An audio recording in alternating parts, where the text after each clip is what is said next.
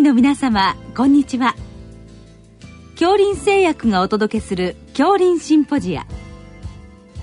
毎週この時間は医学のコントラバシーとして一つの疾患に対し専門の先生方からいろいろな視点でご意見をお伺いしております。シリーズ脳卒中対策の最新情報の18回目。無症候性脳血管障害2無症候性脳梗塞と題して日本医科大学神経内科学大学院教授木村和美さんにお話しいただきます。聞き手は国立国際医療研究センター病院名誉院長大西晋さんです。木村先生あの本日は無症候性脳血管障害ということで、はい、あのお伺いしたいと思いますので、はい、よろしくお願いいたします、はい、こちらこそよろしくお願いいたします。まずはじめに、まあ、脳ドック等で、まあ、いろいろあの無症候性の脳血管障害が見つかると思うんですけれどもその、まあ、病態とかですね、そのあたりから教えていただけますでしょうか、まずあの無症候性脳血管障害ですけど、これはあの先生おっしゃったように脳ドックとか頭が痛いめまいがするっていうことで CT とか MRI を取られて、まあ、たまたま偶発的に、まあ、隠れ脳梗塞、脳出血とかですね。あと首の血管が細いとか、頭の中の血管が細いっていうことで見つかります。で、まあ、これは、まあ、70歳超えてくると、まあ、10人に1人ぐらいいらっしゃるので決してあの珍しい病気じゃない、まあ、高齢になるとたくさん見つかるということが言えるかと思います。なるほど。そのなんか定義みたいのはあるんでしょうか？その単純にまあ症状がないと言いますか まあなんか神経所見でもあるとやっぱりそういう定義に当てはまらないということなんですかね。そういう患者さん来られましたら、やはりきちんと診察して、えー、麻痺がないとか失語症がないということを確認する、あと TIA ですね。一過性脳血発作が今まで起こったことがないかを確認してそれがないということで初めて無症候ということになるかと思います。やっぱりリスクファクターとしては血圧が重要なんですかね。そうですね。はい。一番やっぱり問題になってくるのは高血圧。あと最近はもう心房細動ですね。ううすね。この2つが大きいですけどあともちろん糖尿病とか脂質異常症とか、ね、いろいろあるわけですね、はい、それでは次にその診断ですね。診断とかの問診のポイントですね。そのあたりを教えていただけますでしょうか、はい、まあ、診断はあの画像上で見つかるということでそれでよく紹介されてこられます、うんで、えー、先ほども言いましたけど、うん、あの診察して麻痺がないということそれと、うん、えー、失語症がないというようなことをきちんと、えー、神経学的にチェックして異常がないということですね。それとあとまあ、脳の血管に異常がないかということで、うん、診察上ですね首の血管の音を聞くとか、うん、心臓の血管の音を聞くとか、うん、あとお腹とか足のですね、動脈硬化ないか音を血管雑音がないかということを僕ら聞きます、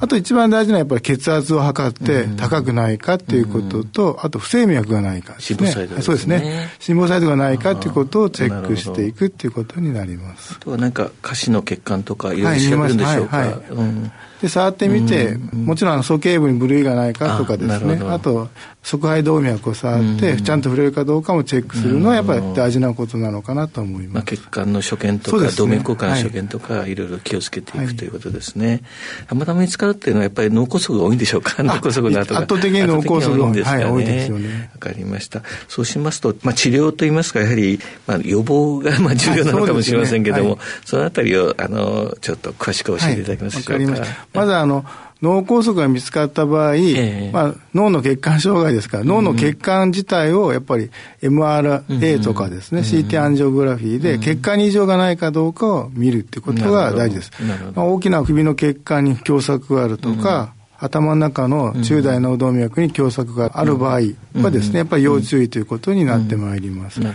で大きな血管に異常がない場合で、の大きな拘束が見つかる場合はですね、これは心臓が疑わしくなりま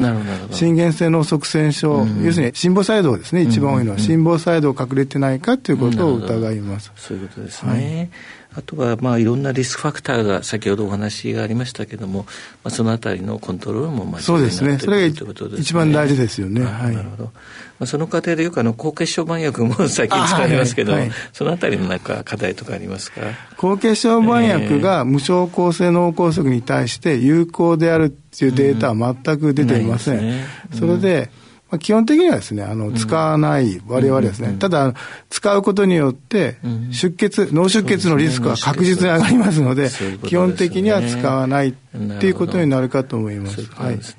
ただ大きな血管、首の血管がもう90%で詰まりかかってるとかなると、よく患者さんと相談して使うことはもちろんあります。はい。ぱりあのかなりあのこの辺気をつければ相当その発症が予防できるものなんでしょうか。はい、そうですね。脳卒中は基本的には予防できる病気だって言われてまして、血圧と糖尿病、脂質上昇、あとタバコとかですね。なるほど。重要ですね。そうしますとその生活習慣の是正がまあやっぱり非常に重要になってくるんですね。はい、その通りだと思います。えー、そのあたり何か具体的に患者さんにご指導されてますでしょうか？まあ一日運動をですね、しましょうって、7000歩歩きましょうとかですね。あと、まあ、お酒ですよね。で、タバコを吸われてる方はですね、もう必ずやめるように言ってます。喫煙はやっぱり良くない。やっぱりかなりのリスクファクターですね。ですね。一番やめて効果があるリスクファクターかなと僕は思います。なるほどね、そうですね。まあ、やはり禁煙ってことですね。はい、そうです。まあ、運動もなかなかあの大変な場合もあるかと思いますけども、あ、ね、の、7000歩難しい場合もあるかと思いますが、何かありますか？アドバイスされる、患者さんにアドバイスされるコツって言いますか？まあ、日頃、あの、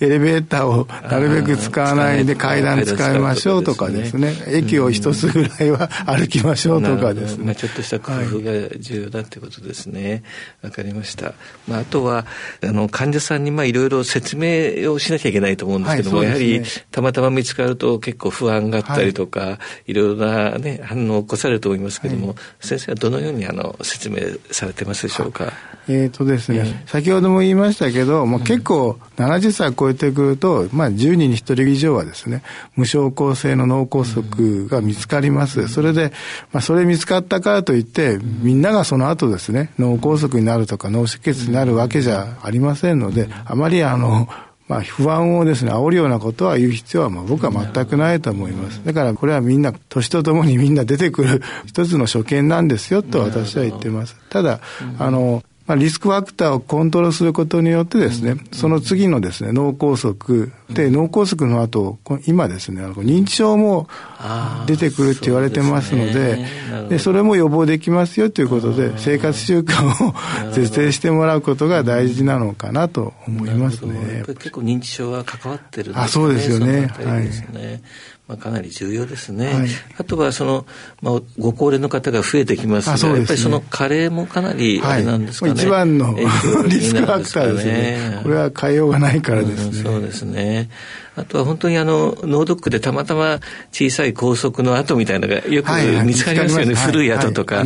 まああの心配ないよってなんて言っちゃう場合もあるんですけど、やっぱりそういう方もきっちりその生活習慣とかは是正していくということなんですかね、それが大事だと思います、はい、なるほど。わかりました。あとはこの、まあ、今日本の状況をいろいろお伺いしたんですけども、まあ、諸外国欧米とかの状況も大体似てるんでしょうか？そのあたりちょっとよくわからないんですけど。多分ですね、あの、脳ドックっていうのは、日本だけです。そうですよね。はい、ですよね。欧米では、あの、隠れ脳梗塞を探すために検査するっていう文化はない。ないですよね、はい。ないと思います。だから、だいぶ状況が違うのかな。はい、全然違うと思いますね。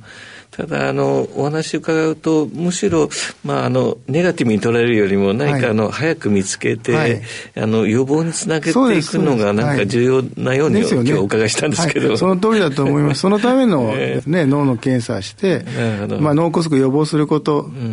が生活習慣病を変えるっていうことですから、脳にもいいし、心臓にもいいし、っていうことにつながると思います、まあ、脳ドックもよくお勧めするんですけども、まあ、何もない人にも勧めるのもどっかとは思うんですがやっぱりそういう背景にその生活習慣があるような方には積極的にやっぱり年に1回ぐらいは MRI とか MRA とかやった方がよろしいんでしょうか？どうなんでしょうか、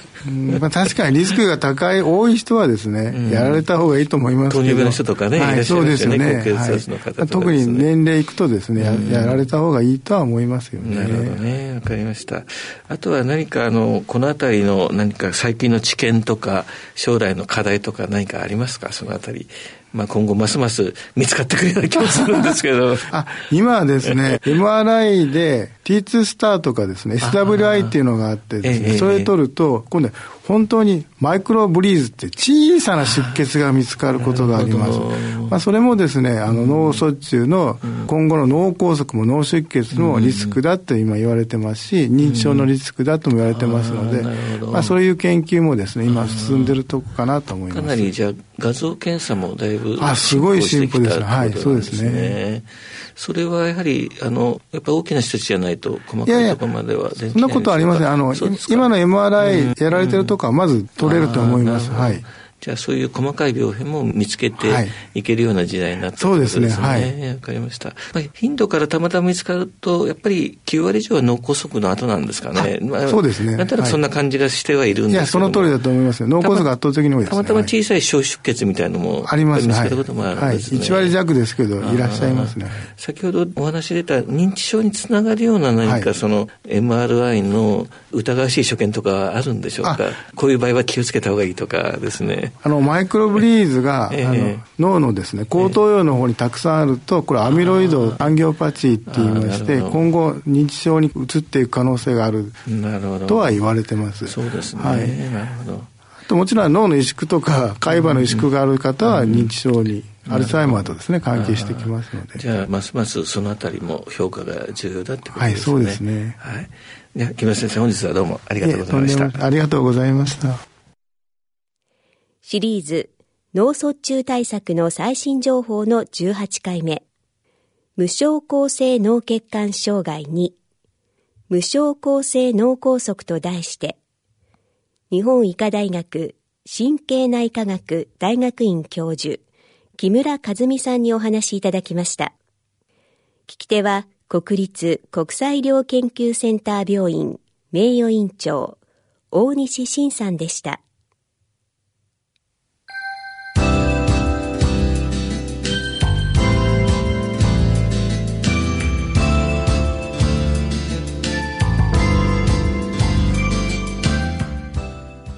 それでは恐林製薬がお送りしました恐林シンポジア。来週をどうぞお楽しみに。